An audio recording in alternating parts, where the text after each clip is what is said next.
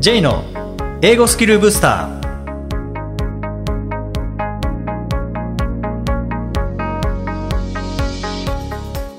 こんにちは。J こと早川浩二です。この番組は旅行や仕事で英語を使えるようになりたい方 TOEIC などの資格試験の勉強をしている方英語学習へのモチベーションを高めたい方にスキルアップのコツをお伝えしていく番組です。今月は一人でお送りしています。どうぞよろしくお願いいたします。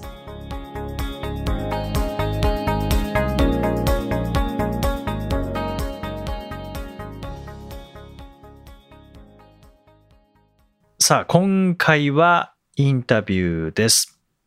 えー、今回はですねえご自身の TOEIC 指導塾クロスゲートを運営しながら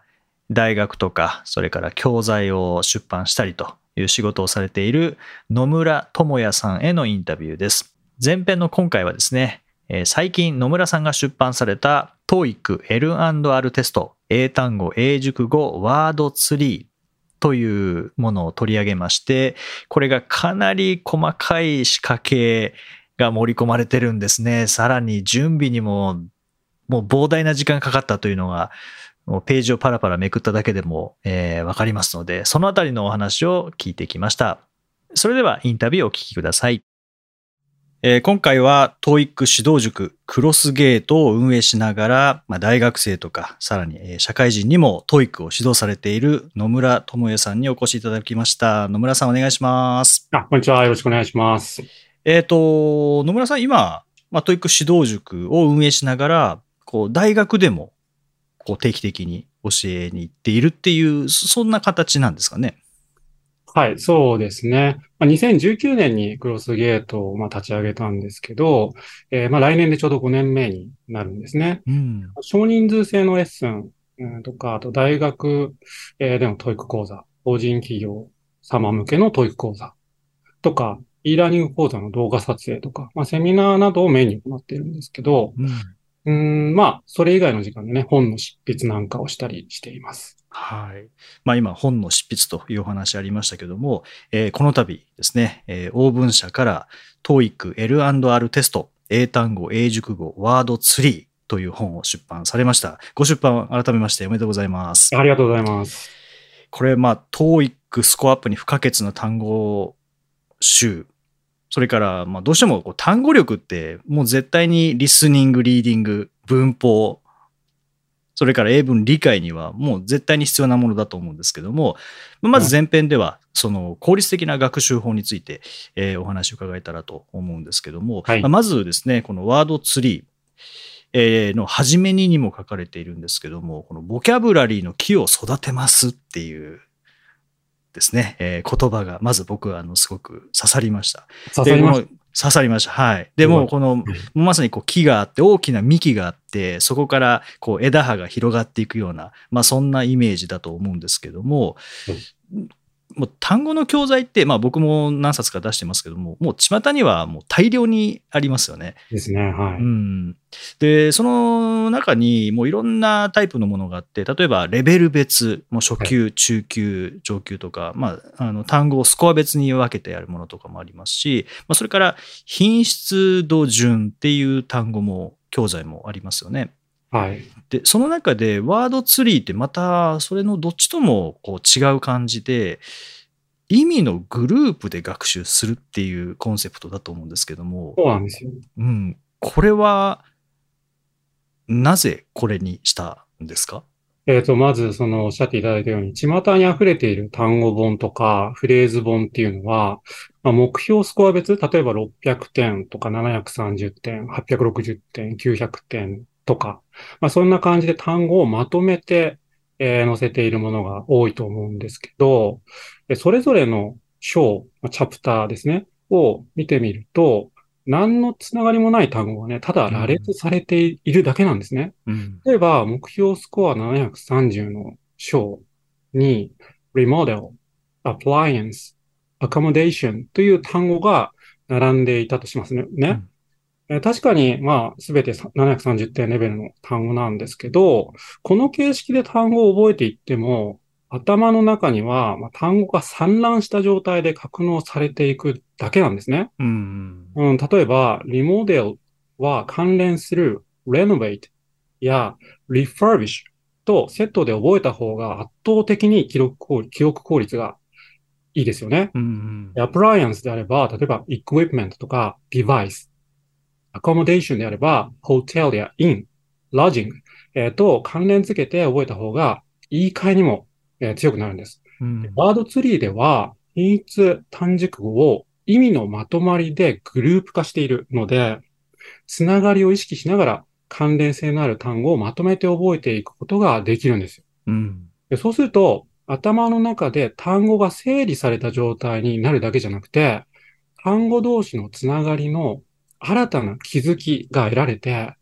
えー例えばですね、appreciate と acknowledge なんかは実はつながっているんですね。えーそれが、まあ、記憶の強化につながる。まあ、そんなような、えー効果がね、えー期待できる、そういうコンセプトの本なんです。うん。なんかこう今のお話伺ってると、まあこれ後編でもうちょっと細かくお話伺いたいなと思ってるんですけど、はい。野村さんもともと IT 業界にいらっしゃいましたよね、ね。はい。で、な今のお話ってもうまさにこうパソコンで言えば、こう、どのファイルをどこのフォルダに入れるかみたいな感じで、僕それすっごい苦手なので、あはいはいの全部デスクトップに置いて、それこそあの散乱してしまって、どこに何があるか分かんなくなるっていう感じなんですけど、えーえー今の野村さんのお話だと、もうまさにワーワードツリーっていう教材は、もうこのファイル、この単語はもうこのフォルダに入れてまとめて覚えておくんだっていう。で、検索をしやすくするっていう、無駄な時間をなるべくなくす。で、格納の時間ももちろんそうなんですけど、こう、検索の時間もかなり短縮できるなってすごく感じたんですけど、結構その辺って繋がってたりするんですか？そうなんですよ。まあ、なんていうんですかね、イメージとしては頭の中になんかこう、いっぱい引き出しがある、まあ、なんですかね、あの、ボックスがあって、うん。まあ、単語を覚える作業っていうのは、あの、まあ、一つ一つその、引き出しを引いてですね、単語を入れていくような、まあ、イメージだと思うんですけれども、まあ、バラバラにこう、単語を入れていったとしてもですね、それをこう思い出したりとか使うときに、まあ、あっちこっちのこの 引き出しを引き出さないといけない。うんで、それが関連しているかどうかもわからないっていうね、そういう状態になっちゃってるっていうのは、ちょっと、なんていうんですかね、あの、えー残念というか、まあ、すあるべき姿ではないと思うんですよね。えーなんで、まあ、一つの引き出しを引けば、まあ、そこにですね、関連しているものが全部入っているっていうような形に、えーしておけば、まあ、非常に引き出しやすいし、まあ、覚えるときもね、覚えやすいと思うんですよね。うんそれをこうつん、あの、強く意識して、まあ、このワードツリーを、まあ、作りました。そうすると結構こう、物の整理とか、ぼ僕もそうですけど、物の整理とか、そういうパソコンのどこにこのファイルを格納するかみたいな、そういうのは苦手な方にとっては、多分単語学習も同じようにやっちゃってると思うんですよね。で無理やり。り覚えるっていう力技で。でもまあまあ力技でもある程度はいけるかもしれないですけど、やっぱり脳の構造からしたら、ちゃんとグループ化して覚えて、で、一つの例えば求人広告っていうものであれば、もうパッと言われたら、えー例えば seek とか required とか、なんか qualified applicant とか resume とか、なんかそういうのがバーッと出てくるっていうのが多分もう脳の構造上自然だと思うんですよね。おっしゃる通り。はうい。んで、あの、まあ、ワードツリーをこう見てみるとですね、あの、かなりこだわりがあるなっていう。はい。で、そのこだわりのことをちょっと伺いたいんですけども、結構これは、著者としてのもちろんこだわりっていうのもあると思うんですけども、ええ学習効果を高めるためのこだわりっていう部分で、例えば語源だったりとか、イラストだったりとかっていうのを入れてると思うんですよね。で、はい。当然その分かなり時間かかったと思うんですけど野村さんがこうワードツールに入れた学習効果を高めるためのこの仕掛けっていうのをこういくつか教えていただけたらと思います。わかりました。まあ、コンセプトがつながりで覚える単語集えーなので、そのまず意味のカテゴリーっていうのを作って、でその中に関連性のある単熟語を振り分けていく作業っていうのをやったんですね。チャプター1の英単語、熟語っていうのがそれに該当するんですけど、チャプター1っていうのは思考判断から、まあ、セクションが始まってるんですね。で、全部で22の、まあ、セクションというかカテゴリーに分かれているんですけども、まあ、目次ではこの22のあのカテゴリー、えーセクションとして掲載、まあ、されてはいるんですが、これはいわばね、大カテゴリーなんですよ。で、その下にはさらに細分化された小カテゴリーというのが存在していて、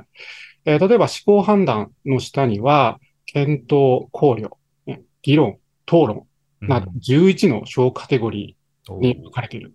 まあそんなような感じなんですね。はい。でワードツリー全体で小カテゴリーの数は、なんと275もあるんです。すごい。えこれえ作ったんですよ、全部。はい。で、えー最終的に275のカテゴリーをネーミングしながら作り出して、まあ、そこに約2000の単軸語を振り分ける、えーという気の遠くなる作業を、まあ、まあ、行ったと。うんうんえーこれはまあ想像していただけたらわかると思うんですけれども、まあ、とにかくわけがわからなく、まあ、なると。気が狂いそうに、まあ、なる。はい。はい。まあ、ただね、つながりで覚えるというのが学習効果をまあ高めるためのワードツリーの一つの大きな工夫なので、まあ、この作業にはしっかり時間をかけました。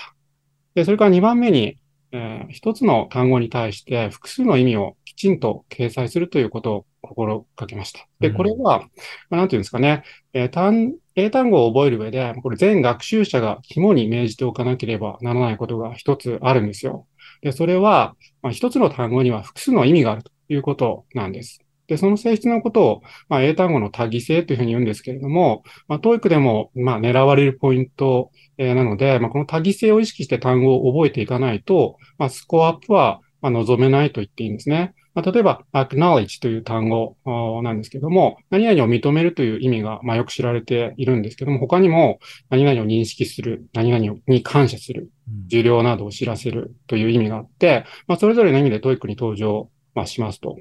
えーなので、この4つの意味を押さえておかないと、まあ、間違った解釈を、まあ、してしまいかねないわけですね。で、ワードツリーではこの英単語の多義性をしっかり考慮して、まあ、 TOEIC に出題されるものに限定してなんですけれども、複数の意味を、え載せるように、まあ、心がけたんです。でしかも、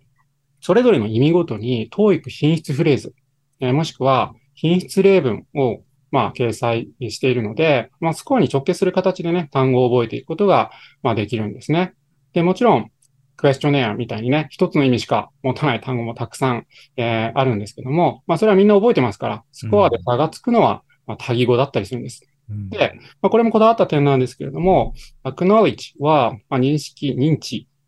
という、まあ、カテゴリー。感謝、お礼というカテゴリー。連絡、通知というカテゴリー。多義語というね、各カテゴリーでそれぞれ見出し語として、えー登場させているんですよ。おー、それは新しいですね。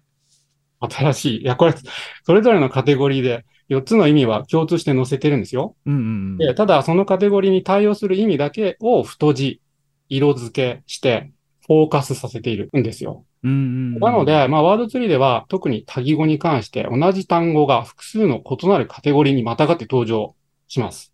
で、えーそれで自然とその単語を目にする機会が増えて、繰り返し復習できるように、まあ、工夫されている。うーん。これが二つ目の工夫ですね。これ、多義語って、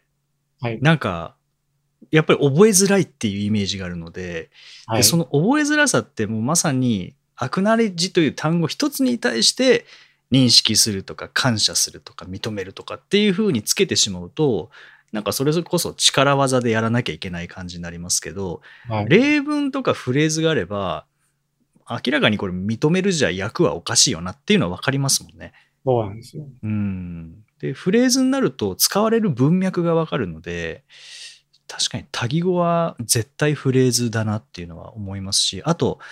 それこそいろんなところに登場するっていうのってこれって多分編集者との戦いがあったんじゃないかなって著者として僕は思うんですけどいやアクナレッジこれ1個だけでだからもういとりあえず1個だけのこの中で一番重要なものだけ載せましょうっていう編集者の方もいらっしゃると思うんですよね。はいはい。はい。僕は、あの、いくつか載せたかったんだけど、これ1個だけ選んでくださいって言われて、僕は1個、1箇所に載せたタイプなんですけど、はい。野村さん、なんかそういう格闘みたいなのってあありましたねなかったん。ですか？ありました。あもうなんかすごい近いカテゴリーに、はいあの登場すると。はい。そうすると、あなんかさっき出てきたじゃんっていううん。うん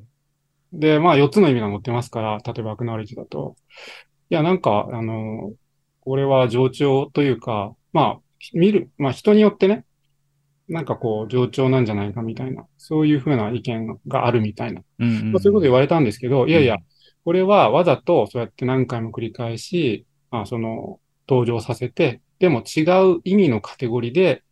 この単語はこの意味も持っているんだというのを認識してもらうために、あえてやってるんだから、うんそこは譲れんと。なるほど。で、はい。あの、理解してもらいました。ああ、いいですね。でも、いや、本当でもそうですよね。なんか一つの単語で複数の意味あるものって、同じ文脈で出ることってほぼないですもんね。そうですね。うん。だからやっぱりそこは分けて考える。単語としては同じかもしれないけど、まあ、あえて意味は違うので、使い割り方も違うので、使われる場面も違うので、あえて分けるっていうのが、なんか一番こう、日常に近いえー分け方、多分脳みその中でも多分そういうふうに分かれてますね。同じ単語だから、多義語だからいっぱい意味ついてるっていうよりは、使われる場面で頭の中に入ってる気がしますよね。そうなんですよ。うん。はい。で、三つ目はい。の工夫というか、あの、ですけど、それはあの、まあ、語源の掲載なんですね。で、これはまあ、明らかに学習効果を高めるための仕掛けです。で、単語っていうのは、まあ、小さいパーツが組み合わさってできているものが、まあ、結構多くて、まあ、例えば、簡単な例を挙げると、subscribe ですね。何々を定期購読するっていう、まあ、意味ですけど、これがなぜ定期購読の意味を表すのかというと、まあ、sub っていうのが下、うんねというパーツと、scribe、書くというパーツが組み合わさって、まあ、下に書く、すなわち契約書の下の部分に署名するから定期購読するというまあ意味になっていると。うん。えーで、ここ数年でよく聞くようになったサブスクっていう言葉っていうのは、このサブスクライブの名詞の形、サブスクリプションを省略した言い方ですよね。で、パーツにはいくつか決まった種類があって、例えば、 sub が下という意味を表すことが分かれば、 subway がなぜ地下鉄、地下道の意味を表すのかよく理解できるし、まあ、 TOEIC に登場する subsequent なんてやや難しい単語も、うん sub、下、 seq っていうのが続くですね。で、プラス ent で下に続いていく。で、次のとかその後のという意味になることが理解できる。うんで、スクライブというパーツが書くという意味だと分かれば、プリスクライブがプリ、前ですね。で、スクライブが書くですから、前もって書く、えーことから、まあ、えー厳罰、処罰などを規定するだったりとか、医者が患者に対して前もって書くことから薬を処方する、えーという意味になることが理解できるっていう感じですかね。うんえーだから、まあ、あの、プリスクリプションっていうのがね、処方箋、処方薬になるんだと。理解、あ納得できると。まあ、こうやって単あの、語源の知識をね、増やしていけば、TOEIC に限らず、えー英文の中で未知の単語に出くわしても、パーツから意味を推測することができるようになるんですね。で、これも大事なスキルです。で、ワードツリーでは各パーツの意味を掲載するだけでなく、あーパーツをつなげてどう解釈すればその単語の意味にたどり着くのかうんというのを矢印を引いて意味を展開させることで分かりやすく示しているんですよ。で、さっきの例で言うと、プリスクライブのパーツ自体には医者の意味はないわけですから、うんうんあの語源で意味を抑える場合っていうのは意外とこの意味の展開、えーというガイドが、まあ、必要になってきます。えーワードツリーではこのトータル777のえー単語に対してガイド付きで語源を掲載しているので本当にわかりやすいんですね。うんさらに、まあ、語源はイメージで捉えることも、まあ、大事なので、まあ、一部、まあ、100個ちょっとですけども、イラストをつけたりして、まあ、あの手この手で、まあ記憶のフック、引っかかりを、まあ、設置、えーする工夫をしました。うんさっきの語源って、もちろん覚えるっていう時にもすごくヒントになりますし、あと知らない単語に出会ってしまった時も推測できますもんね。あ、これ書く系なのかなみたいな感じで。はい。例えば、まあ、 TOEIC にあんまり出ないかもしれないですけど、 inscribe っていう単語が出てきたとして、はい。うわこれ見たことないなってなっても、あスクライブ書くだな。で、うんインって中だな。とか、うん中に書くことを言うのかなって、なんとなくそれイメージできれば、え正確な日本語訳出てこなくても、なんか中に書くんだろうなっていう。まあ、インスクライブってあの、こう、お墓の、例えばあの、早川家みたいな、ああいう名前をこう掘ることをインスクライブって言いますけど、それが出てこなかったとしても、なんか中に書くんだろうなっていうのが分かれば、理解はできますもんね。そう、まさにそうなんですよ。この、えーその未知の単語に出くわしたときに、いや、おそらくパーツとこのパーツの組み合わせだから、こういった意味になるって推測できる力っていうのは、まあ、それ英語力の一つなんですよね。うん。そう。だから非常に大事な力。で、これを、あの、伸ばしていかないといけないんだけども、意外に、その、なんていうんですかね、特に TOEIC 対策の単語本っていうのは、この語源っていうのを載せてなくて、うんまあ、なんていうのか、載せた方が絶対にその TOEIC 以外でもね、役立つ、えーまあスキルを身につけることができるので、まあこれも大変だったんですよ。意味を。うんあまあパーツ自体はそれぞれ意味がもうほとんど決まっているのでいいんですけど、そこから、えー意味を展開させていくっていう部分は、まあある程度想像力がやっぱ必要なんですね。で、あのーまあ、こういうふうに理解すればこの意味にたどり着くっていうのは、えーまあ、経験がないといけないし、まあ、あの、もっともらしくないといけないし、うんえーまあ、いろんな参考文献を、まあ、もちろん読読んで、という作業が、この見えないところで、あの、入っているので、うんこれもものすごく時間が、まあ、かかっているんですけれども、学習者にとっては非常にためになる。えーいうことで、まあ、これも載せましたと。うーんねあの本当こう学習本当しやすい教材だなっていうのがまずあのパラパラめくっていただけるとそれわかると思うんですけどただその陰にはとてつもない作業と工夫と努力と時間とっていうのがあるわけですもんね。そうですね。まあ、うん学習者はやりたくないでしょうし、やらない人うんは、まあ、それに、あの、学習者に代わって、それをできる人、やれる人、やりたい人が、まあ、やったとうんいうことですかね。あと、まあ、細かい点ですけど、まあ、例えば動詞に自動詞、他動詞のマークをくっつけてたりとか、うん名詞に加算、不加算の名詞、マークをくっつけていたりとか、あと、まあ、あの、英米で発音が異なる。えーまあ、これは、あの、リスニングで聞き取りに、あの、注意が必要な単語なんですけど、まあ、英米両方の発音記号をつけていたりとか、うんナレーターに両方の発音をしてもらっている。まあ、そういったところも、まあ、こだわってます。なるほど。野村さんの趣味が料理っていうことでやっぱりこう美味しく食べていただくためにはい。お皿への盛り付けをかなり工夫して、そしてただ切って出すだけじゃなくて、準備めんどくさい殻を剥いてそ、茹でて、味付けをしてっていうさ下ごしらえがそこにあるわけですね。まさにおっしゃる、下ごしらえ。これがもう大変な下ごしらえなんですけど、この下ごしらえがあるおかげで、あの、皆さん美味しく召し上がっていただける。そうですね。はい。はい。そして、スコアにも反映されるとそうですね。いうことですね。はい。これぜひ学習者だけではなくて、英語を教えている、 TOEIC を教えている先生にもぜひ手に取っていただけたらなと思うんですけども、本当にあの工夫が至るところにあってですね。で、あの、 TOEIC において、まあ、特にパート3とか4とか7ですね。っていうのは、あの、会話とかトークで、パート7であれば文章に登場する、まあ、語句が、選択肢で、特にパート7なんかは選択肢で言い換えられることがまあほとんどですよね。で、ワードツリーではその言い換えにもフォーカスされていて、特にこう TOEIC における言い換えの重要性とかポイントですね。まあ言ってしまえば TOEIC 言い換えがあるから気をつけてくださいねで終わる部分もあるかと思うんですけども、ただそういうことでは終わらせずに、言い換えも3タイプに分けて、1つ目が上位語、介語。で、2つ目がパラフレーズ、まあ、語句の言い換え。で、3つ目が同義語っていうふうに、この3つの切り口で紹介されてるんですけども、これ、それぞれ野村さんど、どういうものかって簡単に説明していただいてもいいですか、はい。まあ、あの、言い換えを制すものは、TOEIC を制すと言ってもいいくらい、まあ、言い換えは、あの、大事なんですけど、うん。に出題される言い換えのパターンを分析していくと、まあ上位語、介語、それからパラフレーズ、同義語という3つの切り口に分けて説明するのがもう最も効率的だと分かったんですね。うんで上位語、下位語っていうのは、例えば、car は車、で、bus はバスですね。で、van っていうのはワゴン車というまあ意味なんですけども、まあ同時にこれらはひとまとめにして、vehicle、乗り物ということができますと。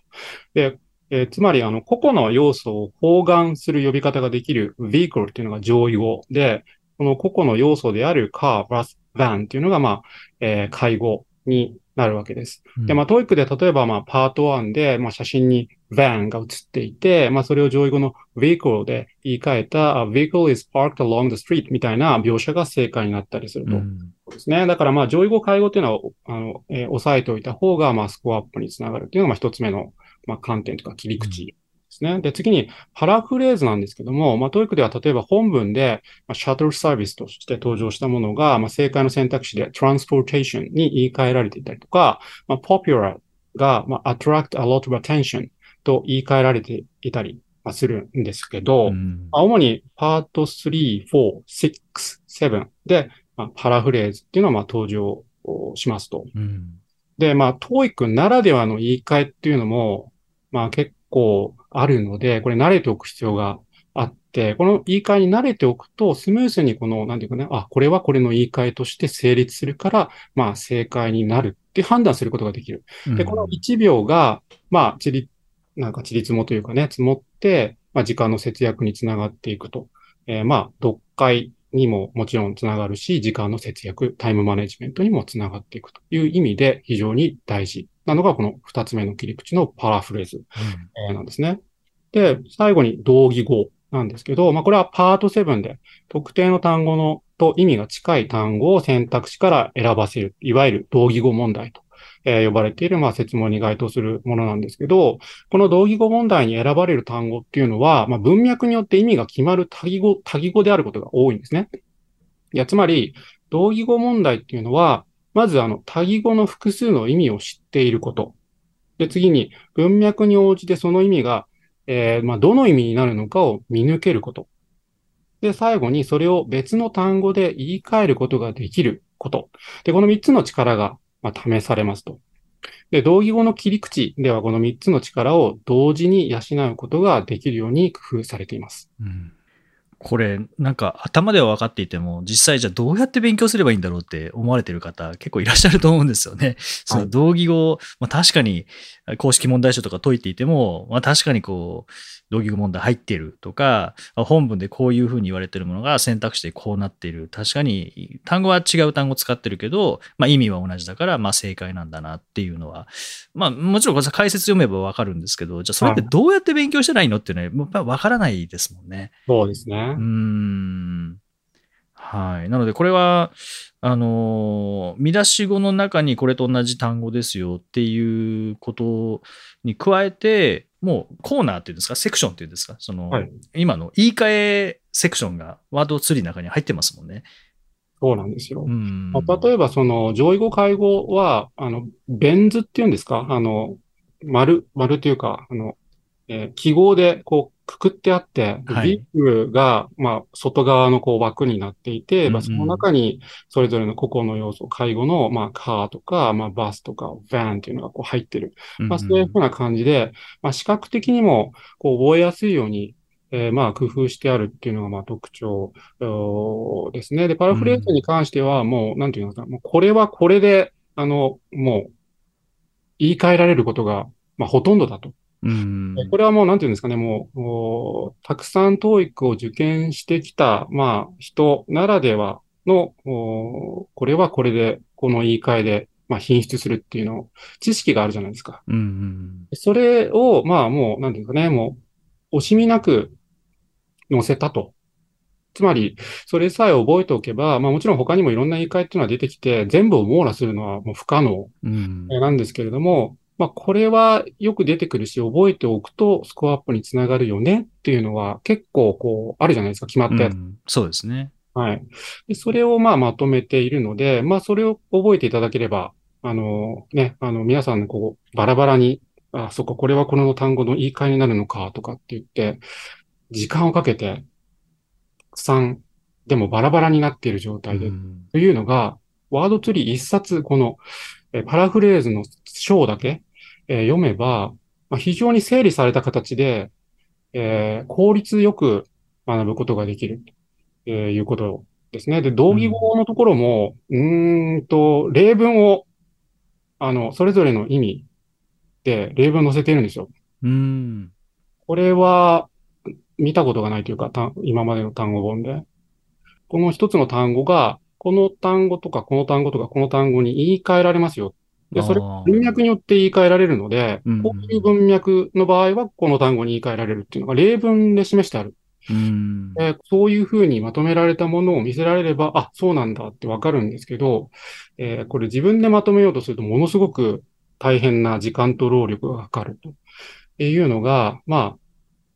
すぐに手に入る。うんまあ、その代わり私が死んでるんですけどね。まとめるときに。さっきあの聞いたらだ、だんだん復活はしてきたっておっしゃってましたけど、ね、はい。いや、これは本当作るの 本当大変だなっていうのは、あの、ページをめくるごとにそれを感じますね。もう、本当一番最初の単語から、あの、suppose は be supposed to の形で、あ90%でしたっけ？で使われて、もう一個の形が10%っていう、あの、ここまで調べたんだってもう、いきなりそこですからね。そうですね。はい。なので、あの、実際に重要だから載ってるっていうのはもちろんそういう見方もできるとは思うんですけども、その重要性の中で、まあ、 TOEIC どのように出てくるのかとか、えーそれからまあグループですね、分かれていて、えーさらにこう言い換えに関しても学べる一冊ということで、ぜひお手に取っていただけたらと思うんですけれども、で最後にですね、あの、野村さん、こう、 TOEIC 指導されていて、もう様々なレベルの受講生の方と会われてると思うんですね。で、まあ、これまで今日お話しいただいたように、こう、教材を活用して、もう、とにかく、まずは単語力だっていうのが必要な方もいらっしゃると、えー思いますけども、まあ、ある程度も単語は知っている。で、ある程度言い換えが行われているのも知っている。だけど、単語知ってるんだけど、こう早く読めないんだとか、うん。基本的な単語はもう知ってるんだけど、やっぱもうちょっと上級レベルの単語を身につけたいんだっていう場合、なんかどういう学習をお勧めされてますか？まあそうですね。まあある程度単語しているのに早く読めない。それからもっと単語力をつけたいっていうのは、まあなんか全学習者に共通する悩みだと思うんですけども、実はこのあの悩みを同時に解決する方法が一つだけおありますと。それを聞きたいです。それはもう習慣的に、まあ、英語の文章をたくさん読む。まあこれにつきますね。で、例えば、うんまあ、普段運動してない人が、まあ、10キロの障害物マラソンを走ってくださいといきなり言われて、うまく走れるわけがないじゃないですか。うん。で障害物はうまく飛び越せないし、ペース配分はおかしいし、絶対途中で力尽きて歩いてしまったりと止まってしまいますよね。うんまあところが普段から20キロの障害物マラソンのトレーニングをしている人たちにとっては、普段の半分の10キロマラソンなんて超余裕なんですよ。うん。え多分、あの、なんですかね、えー多少未知の、えー障害物に、まあ、出くわすとは思うんですけども、まあ、それでも経験でもう正しくかわすことができるし、なんといってもペースが全然落ちない。ですねうんでしかも完走後に、えーそういえば今回あそこでこんな障害物あったなとか言って、振り返る余裕もあったりして、うんちょっと調べてみようかとかつって、まあ単語の意味の確認をしたりとか、用法の確認をしたりとか、発音の確認をしたりとか、言い換えの確認をしたりとかして、まあいろんな視点で、観点で振り返って自分の知識、スキルとして吸収しようとするんですよね。で、そうすると次のレースが、まあ、さらに楽になるし、どんなレースにも対応できるようになってくると。まあ、上級者に限らずなんですけれども、まあ、すべてのレベルの学習者において、まあ、自分のレベルに合った英文、長文を日頃から読む習慣を身につけることが大事かなというふうに、まあ、思います。で、その際に、えこのワードツリーを、まあ、伴走者として常に横に置いて復習に役立ててもらえたらなと思います。うんなるほど。あの、一般的にこう、まずは量だっていう、その英語学習に限らず、まあ、何でもまずは量をこなしていって、である時からこう質に展開ししていきますよみたいなお話あると思うんですけど、今のお話だと、どちらかというと、まずは質。もちろん、その質の中に量もあるんでしょうけど、まずは質。やみくもに単語、単語を覚えるんじゃなくて、やっぱりグループ化されたものとか、まあ、 TOEIC のスコアアップっていう意味でも、 TOEIC どう出てくるのかっていう、まあ、高品質なものを使って、まずは質の中で量をこなすことによって、まあ、効率的に、効果的に単語力を増やしていって、ただそれを超える部分に関しては、もうそこからは量だよっていう、ある程度まずは質を、質が高いものを使って、そして、さらに伸ばしたい、さらに早めたい、さらに高めたいっていう場合には、その質は保ったまま量をこなしていくっていう、なんかそんなイメージですかね。いや、ぼあのね、僕欲張りっていうかね、欲張りなので、えー量と質を両方両方。そう、英文をその普段から、まあ、読んでくださいっていうのは、まあ、ある程度量を確保するということに当たるんですよ。うん。で、でまあ、その量を確保しつつ、その、まあ、ワードツリーみたいな、まあ、なんていうんですかね、この、整理された、いわゆる、まあ、非常に質が高い、えー整理されたものというのを横に置いて、同時に、えーそれぞれの、まあ、単語の、細かい部分とかね、使い方とか、まあ、そういったものをワードツリーでこう、うん、調べていくことで、質も担保していくみたいな形で、量と質、やっぱり両方、あの、バランスよく、あの、確保していかないと、なるほど。まあ、いけないなっていうふうに、まあ、その今まで、まあ自分も、なんていうの、講師ですけど、学習者でもあるわけじゃないですか、我々って。うんで、今までそのどうやって学習してきたら、あの、効果的だったかみたいなところを振り返っった時に、まあやっぱりこの、うん、量と質っていうのは、まあ両立させないといけない。うん、まあもちろんそのレベル、あの学習者のレベルに応じてその量と質の割合っていうのは、あの、こう変えてね、えー、アドバイスをするってことはあるんですけども、はい、まあ、時には両方、うん、あの、やってくださいねっていうふうにアドバイスすることが多いです。なるほど。あんまりこう効率効率短時間でいかに最高の結果をとか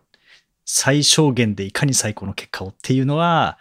まあ誰しもそれ欲しいですけどね。あの、そこを目指すよりは、量をこなしてしまった方が 早いいう、ね、それはみんな飛びつきたくなります そうですけども、でもそれでなんかこうね、あの、それで効果が得られるんだったらみんな苦労してないと思うんですよね。はい、そうですね。そうですよね。うん、はい。まあ改めてそこはですね、えーまあ、もちろん質は大事。である一方、やっぱり量もある程度こなさなければいけない。まあ良いものを食べ放題で食べるみたいな、そんな感じですかね。ちょっと違うかもしれませんけども。はい。えー、では前半、前編はですね、えー、ここまでとさせていただいて、えー、後編では本当に今みたいな、こう、本当にこう効率的、効果的で、かなり、あの、考えられた、もうロジックを持たれた、まあ、本を作られた野村さんが、もともと IT 業界の経験があるということで、まあ、そのあたりにどうつながっているかっていうところもありますし、それから野村さんご自身が実践されてきた英語学習法について、えー、ぜひ後編で伺えたらと思います。まずは前編はここまでということで、野村さんどうもありがとうございました。ありがとうございました。第191回をお送りしました。えー、先日久々の出張で大阪へ行ってきたんですけども、まあ、そこの大阪でですねあの僕が企業研修を始めるきっかけとなった社長さんにお会いしてきました。企業研修始めたのが2009年だったと思うんですけどね。で僕の初めての出張も、ま、大阪だったんですね。今でもそのことはっきり覚えてるんですけども、まあ、その時お世話になった、えー、社長さんにですね久々に対面でお会いしたのはもう本当に10年